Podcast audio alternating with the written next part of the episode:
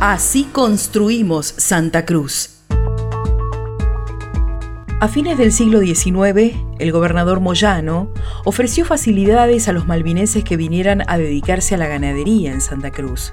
Entre los que llegaron se contaba la familia Smith, que se instaló cerca de donde el curso de agua, hoy conocido como Río Coile, desemboca en el mar.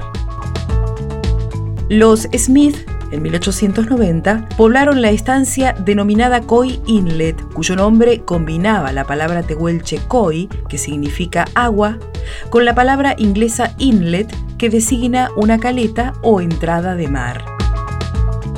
Los Smith al principio vivieron en carpas e introdujeron ovejas y caballos en el área, en la que también se asentaron otras familias creando estancias ganaderas.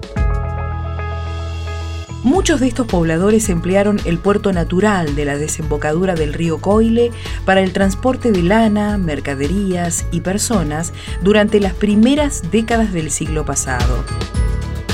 Como solía ocurrir cuando un poblado prosperaba, los grandes comercios de la región, como la mercantil y la anónima, no tardaron en radicarse.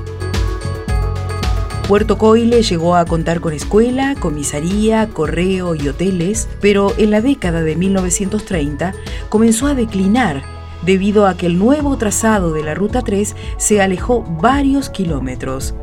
A esto se sumó el declive de la actividad portuaria.